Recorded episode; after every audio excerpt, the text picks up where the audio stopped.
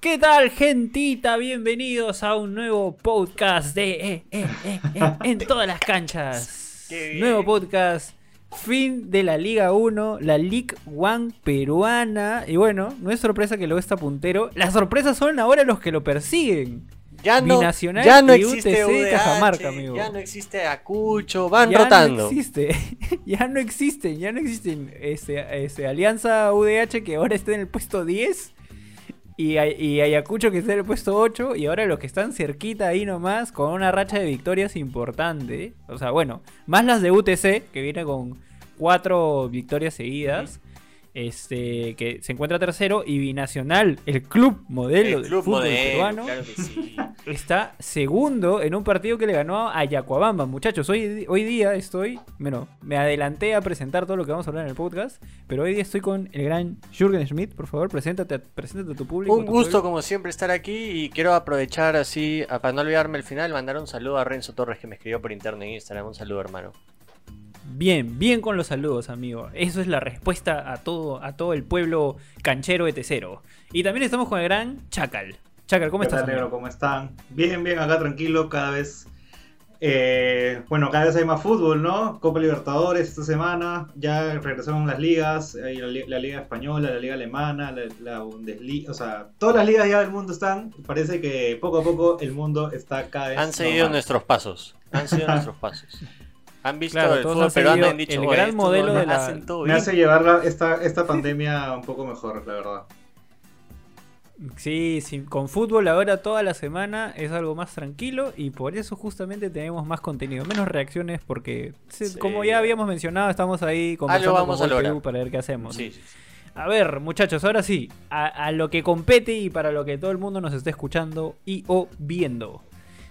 Binacional segundo, le ganó a Yacoabamba. ¿Cómo vieron ese partido, muchachos? Porque la verdad yo no lo vi. Bueno, Binacional salió a jugar sin su grande figura, ¿no? Yandesa que estuvo lesionado por el partido de Libertadores, que salió llorando. Es increíble un, cómo un jugador Claro. sale de la cancha llorando. Pero de ahí comparten sus, comparten sus stories. Puta, que cada cosa, weón. Cada cosa. Su Instagram parece, es un chiste, weón. Compartió una weá que le tomaron una foto que decía como el mismo Neymar. O sea, eh, a, a- a mí mi causa Yandesa No, me parece que está como, como Cristiano, Cristiano, que ¿no? salió llorando. Está en el cielo, en está en el cielo, mi compadre. O sea, si hay gente fumona y luego está de esa. Pero bueno, Binacional salió a jugar sin de esa y aprovechó bien el primer tiempo contra un equipo de Yacoabamba que, que no es muy sólido ni arriba ni abajo. O sea, la verdad es un equipo bastante regular. Y con dos goles rápidos en el primer tiempo, de ahí solamente le quedó guardar el resultado, algo que no salió a hacer en Libertadores. En Libertadores vimos el Binacional con menos ataque en la, en la vida. O sea, creo que nunca incomodaron a L. Duquito en todo el partido. Entonces, al menos bueno por ellos. Porque ahora les toca otro partido esta semana, si no me equivoco. No sé si Contra Chaca River, contra River juega. Contra River, entonces al menos ya llegas con una victoria, ¿no? Es un, es un plus. Ojo, ojo que, que- que supieron darle vuelta al resultado, ¿no? Empezaron perdiendo 1-0 Ujú. eh, y bueno, eh, Andy Polar se reencontró nuevamente con el gol. Y ahora, ahora. Que, que lo- a, a los 10 minutos, me parece, o 9 minutos, se, se lo volvió a voltear. O sea, se pusieron en, en igualdad de condiciones rápidamente. Y bueno, después ya. Bueno, Tom, Tom mete en el segundo y, y a- ayuda también que a Yacobamba le expulsen a uno. Que de hecho iba a mencionar, que estaba revisando acá lo- los datos de los partidos. Es la fecha con más expulsados, me parece. De hecho, en todas Sí. las fechas han habido expulsados, pero esta es la fecha con más Han expulsados. en destacado todos los árbitros. partidos, ¿ah? Han destacado los árbitros. Sí, Para los que no sigan Efecto. en, en Twitter, hay una página que se llama Error Arbitra- Arbitral de fútbol peruano, donde suben todos los errores de los árbitros de fecha. Y esta, este fin de semana ha sido que más he visto que la página activa. Qué bestia la cantidad de, tarjetas por las huevas, penales por las huevas. O sea, es eh, una fecha destacada para los árbitros. Sabe que el penal que le hicieron a Hover también es polémico. Sí, es polémico, Sí, ya sí, lo sí, vamos sí, a, sí, sí, a sí. tocar. Ahí, ahí, ahorita, ahora, ahora, ahora llegamos ahí. Lo- lo único que me quedaría a mí Desesperado por hablar para plantear con ustedes sobre binacionales, ahora que ha llegado este nuevo técnico, no luego de, de lo que binacional da pena, ¿cuál habrá sido la, eh, la prioridad que le han dado? ¿No le han dicho eh, queremos que hagas puntos en Libertadores o pelea de nuevo por el torneo local? No. Flavio Torres, el nuevo técnico. No, ¿Qué- este. ¿Ustedes, ¿Ustedes qué creen que, que- que está Yo apuntando pensaba ahorita? que el técnico Porque- era Javier Arce, ¿ah? Del de Binacional. Arce, creo que era, ¿ah? Arce, Arce. Sí, yo también creo que vi Arce. Ah, sí, sí, perdón, Sí, perdón. Flavio Torres salió y Javier Arce. Claro, Flavio Torres el Exacto, colombiano. Leí, leí mal, leí mal, está leyendo. Este, penero. No, yo creo que en- Libertadores, o sea, hay un nivel bastante grande, ¿no? O sea, Binacional acá en fútbol peruano está en segundo lugar, pero obviamente en Libertadores no tiene ni una chance para pelear, ¿no? O sea, se vio clarito el partido contra Liga de Quito y sobre todo tiene rivales complicados como Sao Paulo y River y Se no supone que el la día de. Quito era el fácil. Se Entonces, este, fácil. no, Binacional no tiene chances, ¿no? O sea, tienen que enfocarse netamente en el fútbol local para clasificar nuevamente a un torneo internacional y, y- y tengan dinero, ¿no? Porque también este año Binacional Claro. invirtió, Es invirtió fuerte. Es para jugar en. Juliaca y finalmente no... le, le- le- le Claro, es, mal. es como, es como el meme, ¿no? El meme es eh, gasta 5 millones en luces, cancelan eh, su estadio. Sí. Fue. Salado, salado. Bueno, la otra sorpresa, la otra sorpresa de la semana fue UTC Cajamarca que viene con una racha imparable Muy bien, de, cuarto- ah, muy de bien, cuatro Franco partidos Navarro. ganados. Y bueno, Mauro Gebiosian que sigue ¿Cómo lo debes estar gol. extrañando, negro? ¿Cómo lo debes estar lo extrañando, tío? Heverson, ¿por qué? ¿Por qué? Heverson, no. Ahora, su gol de esta Pero fecha bueno. fue en ah, por si acaso. Offside clarito. Sí, o sea, nuevamente eh, Cantolao también se lleva una expulsión, el minuto 31, de hecho, que ya de alguna manera inclina, inclina la balanza, porque encontró el empate muy rápido con, con Celi, que, que hizo el penal, que también Celi no, no, ya no está en Racing, supuestamente ya lo habían firmado. Bueno, no sé, parece que se queda en Cantolao. Y bueno, al final ya eh, UTC logra la victoria y se acerca a la U. Igual ambos, tanto Binacional como UTC, con una diferencia de 7 puntos. Eh, y ojo que también ahí se acerca Cienciano y Cristal. Cristal que así caletita, Más caletita que se está poniendo en primero. No, bueno, Cienciano está en cuarto puesto. Ganó, ha ganado su último partido ahora. Que Sí. lo jugó, dame un Con segundo. Cusco. El clásico Sí, de Cusco. Cusco. 3 a 2, El clásico Pero No, Cienciano no está. Cienciano no está jugando a nada. O sea, para mí están ganados los partidos. No, pero... Puta, obra, obra y gracia del señora. No, o sea, si se dan cuenta, eh, entre el segundo y el décimo lugar solo hay una diferencia de tres puntos, ¿no? Entonces, eso se habla un poco de, de la irregularidad quizás de, de algunos equipos. Eh, básicamente los que están en racha para mí son UTC y Cristal, pero los Exacto. demás Exacto. entre ganan y pierden partidos y, y eso es el motivo en el cual la U se ha despuntado y ya le lleva 7 al segundo lugar, ¿no? O sea, Siete puntos. han dejado muchos, muchos partidos por debajo, ¿no? O sea, y, y si ya vamos a entrar un poquito a la U, para terminar esta idea, a la U se le dijo que primero la- iba a jugar una final contra Cinciano, que era rival directo, se le ganó, iba a jugar una final contra Alianza UDH, que era rival directo, se le ganó. Y ahora parece que todos son rivales directos porque todos están ahí pegaditos, ¿no? O sea, le ganó a Ayacucho literal, también, que es rival directo. puta. Y ahora viene Manucci, que en teoría también es rival directo, ¿no? Entonces como que... Sí, sí, No se sí, sabe. sí. De hecho, de hecho, lo que pasa con la U, y ya para entrar a ese tema, es que no puede perder esa ventaja de 7 puntos, que era un poco lo que hablábamos con Jurgen en el podcast pasado. Muchos hinchas decían, y el mismo Chaca lo dijo, ay, que ya somos el Liverpool, somos la el Bayern de cagada". Múnich. Pero re- recién, recién estamos empezando, o sea, bueno, faltan, por, me Siete, parece, siete que siete fechas, siete fechas, fechas, 21 puntos. Sí. siete fechas y, y un tropezón de la U con el ritmo que tienen los que lo están siguiendo le podría costar caro. Entonces es importante que la U, ojo que le ha ganado por la mínima Ayacucho, ha sido un partido me parece sufrido. Muy duro físicamente, eh, que, para mí. exacto.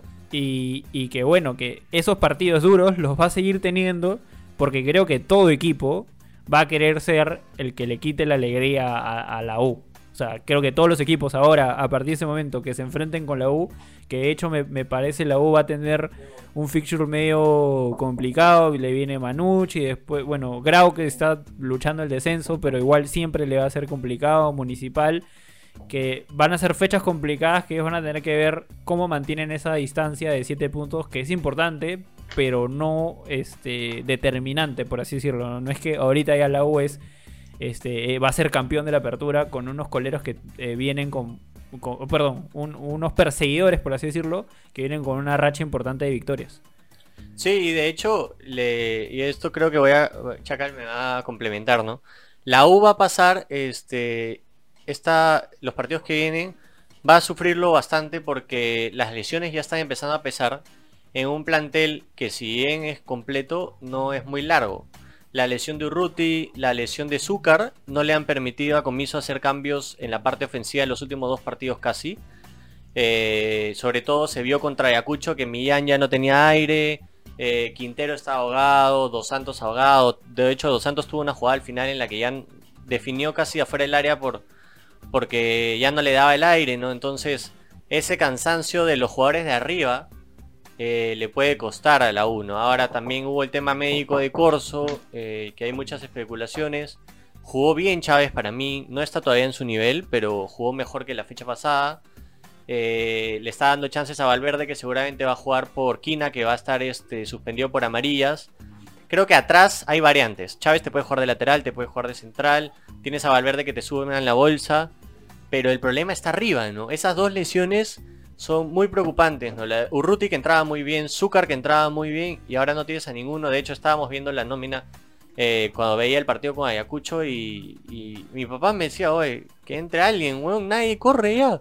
Le están tirando, de puta. Le dije, ¿quién quieres que entre? ¿Cabanías o De la Cruz? No, ya déjalo a Mian. No hay otra.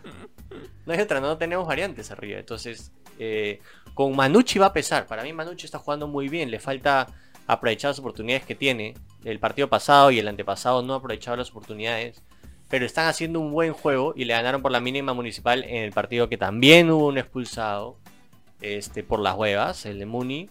Y la U que llega de ganar un partido con un penal polémico. Para mí es penal no porque le golpea el pie, sino porque lo, incomoda arriba, por, más o menos por la rodilla. Para mí por eso sí es penal. Ya le impediste patear en el área chica, es penal.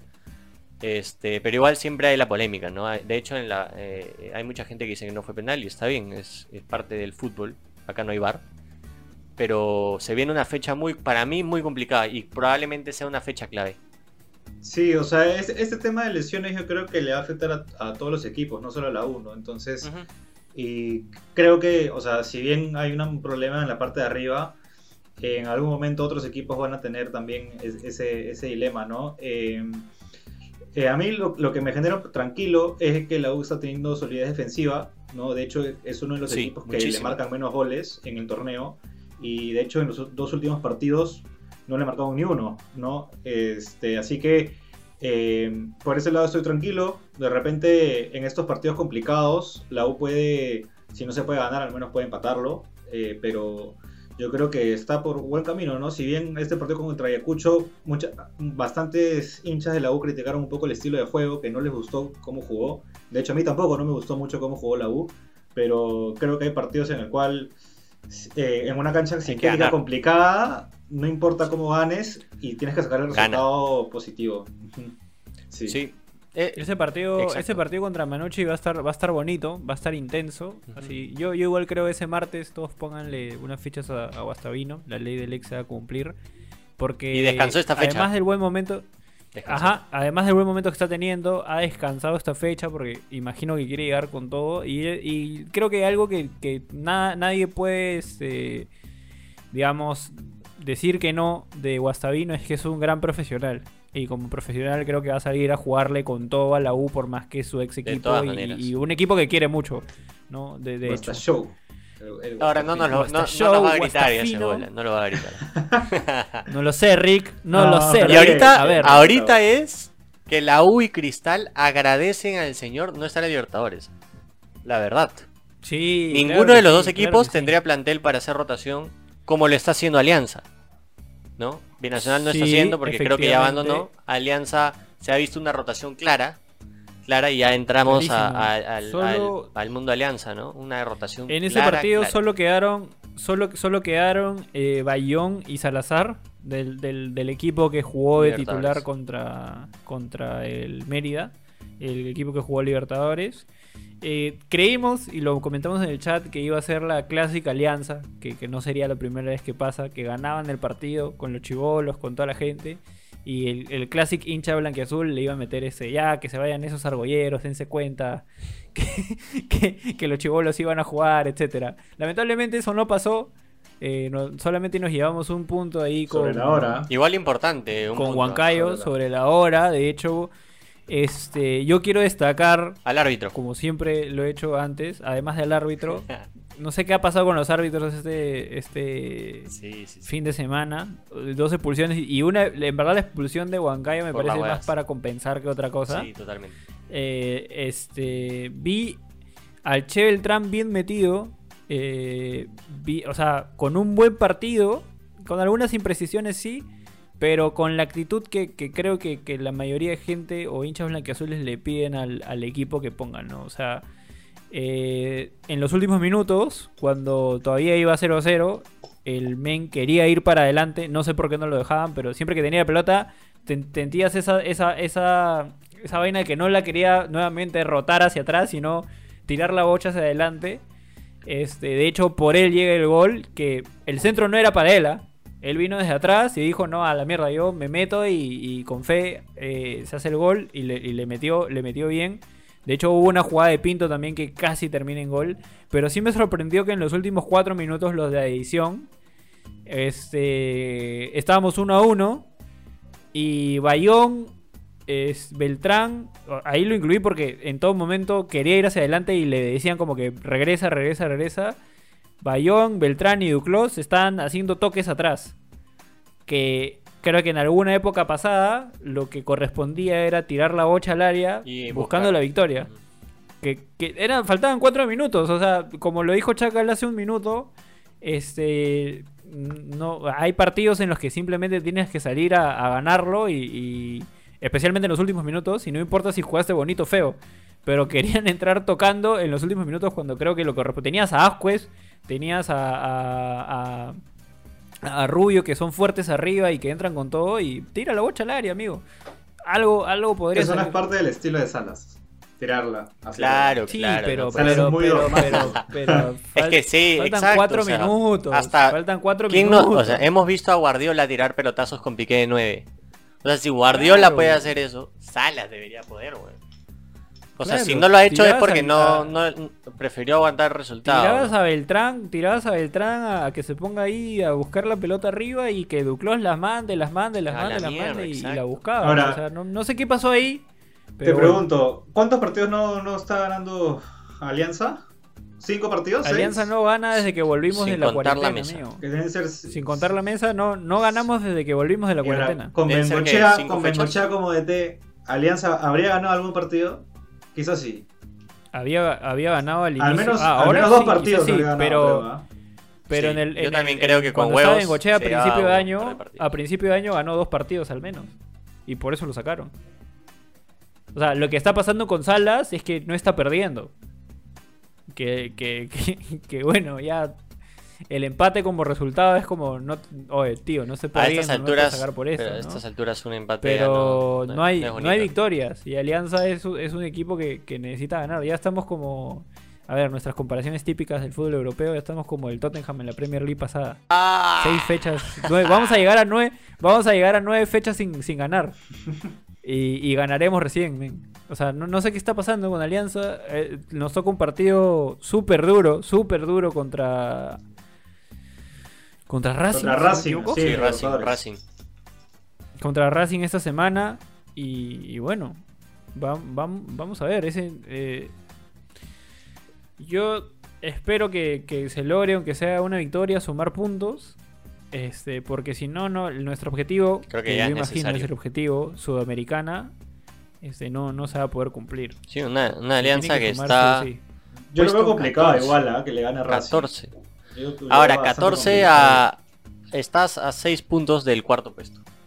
Del cuarto puesto, o sea, Del último, tampoco es... es... O sea, tampoco está tan mal. Sí, Tampoco está tan mal. Estamos a- es que, es que, ¿qué pasa? Que estamos a 6 puntos del cuarto puesto y a 6 puntos del último. sí.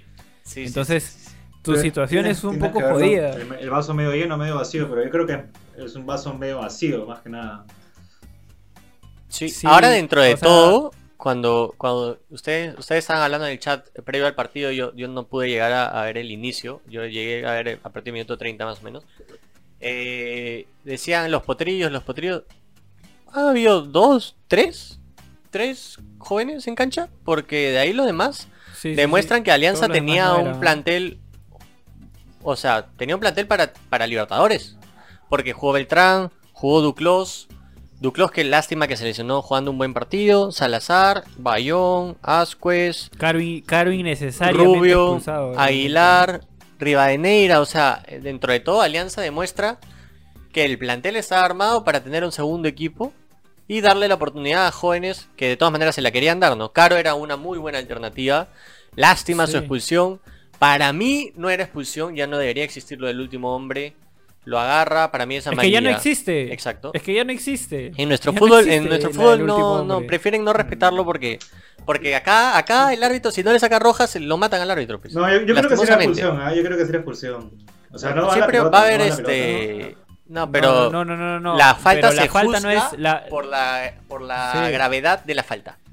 Ahora, Sí. según el O reglamento. sea, es la, es la nueva norma. Y solo norma lo FIFA. abrazó. La- el, lo- el último hombre ya no existe. No había Lo ni- último hombre ya no existe. Lo abrazó para jalarlo, eso era amarilla. Según la nueva regla FIFA. o sea, igual, No me claro. a quejar del árbitro porque al final es su interpretación y Sí, él decide qué hace. exacto. Pero eh, creo que va un poco por lo que dice Jürgen, ¿no? O sea, si acá tú no sacas la roja porque creo que la gente todavía no ha comprendido que esa regla ya no existe, este. Hay se lo mucha comen gente vivo. que ni siquiera lo sabe y aunque lo sepan no lo van a aceptar porque se estaba yendo solo. Iba a patear solo al arco, era gol. Roja.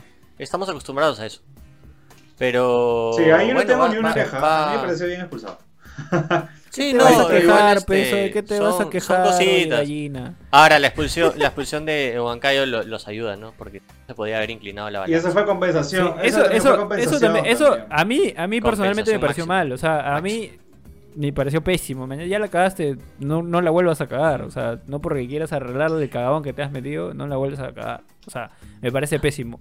Y me sorprendió sí lo de Clubert Aguilar de extremo. Creo Eh, que es la- son las pocas veces que lo he visto en esa posición. Eh, pero Qué no- raro que no haya jugado no- Zúñiga para mí. ah.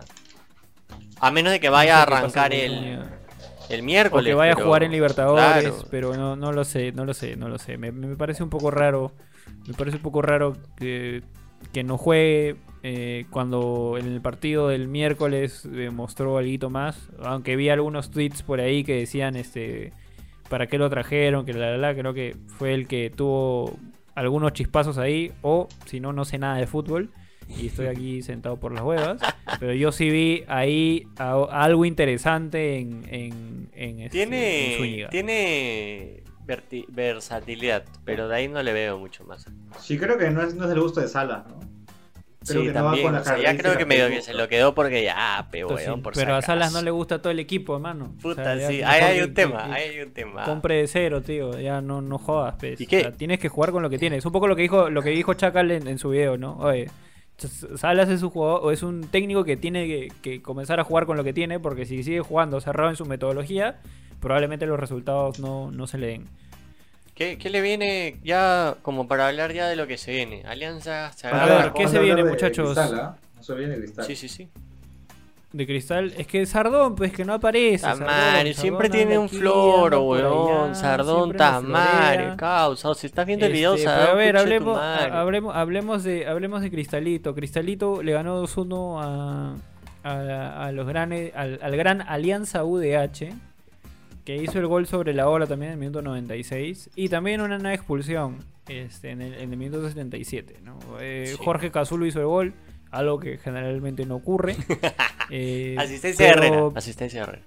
No, y gol, y gol de Herrera también. Herrera, Herrera nuevamente recuperando el ritmo. No sé si está al nivel del. del No, 2000, no, no, No, no, a ese nivel pero no. está, pero 18. está mejorando mucho, mucho más que él. Está, está, siempre va a ser un 9 peligroso, pero no está al nivel del 2018. Eso le va a pesar un poco a Cristal. Igual, si a Herrera le pasa algo en estos meses, Cristal para mí se derrumba porque no tiene otra pieza como Herrera. O sea, definitivamente no tiene otra No, carta no hay. de gol. No hay, no hay. Este, pero Mosquera siempre planteando su juego, conoce a Cristal, conoce la filosofía de Cristal, que es algo muy importante cuando diriges un equipo, eh, y conoce al jugador de Cristal. Entonces, eh, los está manejando bien, creo que los resultados se le están dando y ya están entrando en la carrera por el primer puesto. Igual, si no fuese ahora, yo creo que Cristal va a ser un, eh, un competidor muy fuerte para el clausura. Sí, eh, para llevarse uno, uno de los puestos de liguilla y probablemente ya el playoff por el clausura. Así que Ahora tengo- eh, cuidado ahí con Tengo entendido que, que ya no va a haber un mercado de traspasos de aquí hasta el fin de año. No sé si se va a ratificar, pero eh, bueno, por Cristal que haya regresado Marchán, me parece un buen jugador. Sigo insistiendo en que me gustaría verlo de 10, no tiraba la banda derecha, pero por algo Mosquera está donde, donde está y, y yo estoy acá en un cuarto con luz. Y, y también entró Cabello, jugó 10 minutos, lo pedía Sardón porque para Sardón Cabello era titular indiscutible cuando llegó y creo que son los primeros 10 minutos que le veo jugar a pesar de todas las bajas que ha tenido Cristal, ¿no? Atrás. Sí, Cabe- Cabello entró por, por Madrid, que Madrid se tuvo unos mareos en el partido y pidió su cambio. Este, básicamente fue por un cambio de emergencia, no es que Cabello Sí. ha querido... Ha sido un cambio Claro, táctico. no es que Mosquera dijo, oye, quiero ver a Cabello, no, Sí, fue como que, oye, alguien este- tiene que entrar, ¿quién tengo? Ya, qué chucha Cabello. E igual como, como lo mencioné, ¿no? O sea, los equipos que están teniendo buenos resultados es porque tienen un orden defensivo y a Cristal solamente le han marcado un gol en los últimos tres partidos y de hecho Cristal no pierde desde la renovación del torneo. Entonces, eso... Sí, sí, sí. Y importante, importante, está tapando Solís, weón, y está tapando muy bien para mí. O sea, hace rato para mí era ese cambio de Solís, Solís por el estuvo, Pato Álvarez. Solís estuvo Hace tapando rato, bien, ah. incluso desde que lo sentaron antes de la pandemia. Sí. Estuvo demostrando Sí. bien, jugó Libertadores y lo jugó muy bien. Y mucha gente en la hinchada de Cristal ya pedía el cambio. Eh, lamentablemente, más que por lo deportivo en este momento, llegó el cambio por un tema extra deportivo eh, de- del, del Pato Álvarez. Pero bueno, Solís está aprovechando su oportunidad, que, que es, lo más importante. Y ojo, hay, hay- momentos en los que te llega y tienes ¿ah? que aprovecharla. Yo Sí, sí. inclusive diría que le, le echen el ojo porque en algún momento podría ser convocado. Dentro de todo, creo que es un arquero que tiene una cualidad que no veo en muchos arqueros acá, que es eh, la pelota dividida. Sale muy bien y muy seguro de la pelota dividida. La chica muy bien. La chica muy bien. Eh, eh, arriba, a los centros, sale muy bien. Creo que no veo un arquero con tanta seguridad. Lo que voy a decir va a parecer contradictorio, ¿ya? Con tanta seguridad desde Superman Ferman- Fernández. Pero me refiero al Superman Fernández No, antes de que se vaya a. Francia. Porque de ahí vino mal. Pero, pero antes, o sea, en la, cuando estaba en la U y salió campeón, él, él iba a agarrar una bola arriba y era imposible que la suelte. Y creo que Solís tiene bastante seguridad. No tiene tanto juego con los pies, para mí. Pero es algo que creo que puede Ojalá lo adquirir con salado. Mosquera. Ojalá no le haya salado a- al pobre. Puta, ahora blooper el- la semana que viene. coño. No, de hecho Ay, casi tuvo una gran weón. Eh, sí, bueno, lo que pasa es que Solís es joven, ¿no? Entonces se ve que es, Es un joven. arquero con proyección. Esperemos que se, que se siga consolidando. Ya eh, que aproveche su oportunidad, ¿no? Ahora que ya prácticamente va a ser el titular de Cristal en lo que queda del año. Eh, los suplentes son también arqueros jóvenes, sí. arqueros de 19 años. Entonces Cristal está Em- apostando Emile por- Franco está, ¿no? El Emil de la Franco. Sí. sub-20. Ahora, 20 eh, te- ve- 22 años. A mí, a mí a veces este, me, me- pasa de vueltas un poco el tema de cuando decimos que son jóvenes. Porque, Para la vida del arquero no sé. sí, ¿ah? Sí, sí. No hay arqueros- Puede ser. No hay, casi no hay Sí, no arqueros hay- que no hay- destaquen a los 19 años. Son muy pocos. 25 pero igual años, ya- yo creo que, madura que- para el que- que si queremos que, que nuestro, nuestro fútbol mejore, ya tenemos que quitar esa, esa valla del joven. Porque como vemos en el fútbol de élite, en el fútbol mundial. No, para el arquero 22 años Eh, está No, bien, pero el arquero ¿A qué pa- ¿A qué normalmente pa le siguen diciendo joven, weón? El, el Sí. arquero explota tarde. Sí, sí, sí. Arquero 23 años, 24, Igual. sigue siendo joven. Igual, creo en general que esa, esa frase para mí tenemos que ir quitándolas de la cabeza. Yo solo la digo en- con los arqueros. ¿ah? En el, Hay muy en pocos, el sí. fútbol, hay en el muy fútbol pocos mundial y en el fútbol de élite, eh, los jugadores tienen que estar listos para, para ya estar en primera. En un jugador de 21 años, de 20 años, debe estar lo suficientemente listo y preparado para jugar en primera. Si no, vamos a seguir con el mismo fútbol mediocre de siempre. O O sea, sea, si quieres, dime, fecha. si quieres dime un arquero que tenga continuidad a los 21 No, no, años. no, no, no, no Está estoy hablando de arquero, estoy hablando en general. Si ustedes creen. Creo que no lo veo desde perfecto. Courtois en no Atlético. Madrid. Yo no lo creo. Pero de ahí otro arquero Vamos no se me ocurre. a ver, Sí. a la siguiente fecha. Para ya ir cerrando. A ver, Alianza Lima se enfrenta a César Vallejo. Esperemos que pueda ganarlo el lunes. Dudo, Partidos dudo. seguiditos. Vallejo está jugando bien. Seguiditos. ¿Cuánto paga Alianza? ah? Ya está pagando, va a pagar seguiditos. 5 fácil. Sí, está Sí, pagando, sí. está pagando Está para meterle sus 10 lucas todas las fechas hasta que gane. Hasta que gane, Sí. sí. tal cual, tal cual, tal cual. Boys contra Carlos Stein, ahí una pelea por el fondo de la tabla. Uy, Universitario Manucci, que bueno. probablemente es el- otro partido importante por, por la punta. Cada part- como dijo Chacal, cada partido para la U va a ser determinante. Final San Martín contra UTC Cajamarca. Vamos a ver si San, San Martín le quita la racha a UTC. Dudo, dudo. Creo que ahí lo- eh, sí. Dudo, eh, dudo. po- poco probable por, por cómo viene UTC. Creo que, que va a salir bien. Cantolao no contra tampoco. Municipal Grau, Alianza UDH contra Cusco FC, Cienciano Melgar y bueno, otro partido clave y directo por el por, por la carrera, por el puntero que es Ayacucho contra Binacional. Partido importante, Binacional se puede seguir metiendo y Cristal también que juega contra Deportivo Yacoamba que en teoría Debería la ser, tiene fácil y debería seguir metiéndose esperando Exactamente. un tropiezo de la U contra Carlos Manucci. ¿Algo más que agregar muchachos? Mm, nada, negro. Está chévere tu gorrito. No, nada. Bueno, este, gente. Yo quería agregar que eh, atentos porque ya salió, ya están saliendo la lista para las, las eliminatorias que empiezan en octubre, ¿Verdad? se han rectificado las fechas. Y, y nada, eh, Raúl Ruiz Díaz ha marcado gol nuevamente. Jordi Reina ha fichado por el equipo de Ruiz Díaz. marcando goles. Y nada, Farfán está entrenando en la vivienda que parece que va a llegar en, en buen nivel, ojalá. Cueva, Cueva está jugando también. Cueva está también está teniendo minutos, sí. Sí, Sí. así es. Hay, hay bastante de qué hablar sobre la selección, bastante que hablar sobre lo Apenas peruanos salga la lista, extranjero. sacamos podcast. Fijo. Así es, amigo, así Fijo. es. Ya estamos con los podcasts así, este, bien a la semana, bien a la fecha, bien al horario. Máximo un día pasa para que lo vean. Gracias a todos por el apoyo que han recibido los, lo- que están, re- están recibiendo el podcast. Un este, culo de viewers. días. I like it.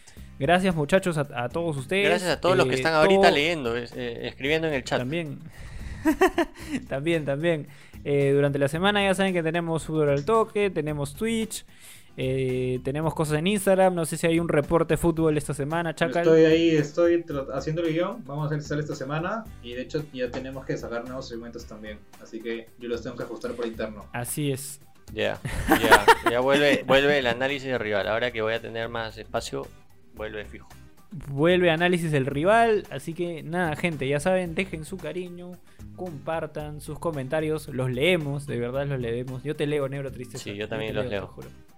Me cae de risa un comentario de Así que- tristeza. Así que nada, gente, también a toda esa gente que está en Spotify, también un saludo grande. Estamos creciendo también en Spotify, sorpresa para todos nosotros.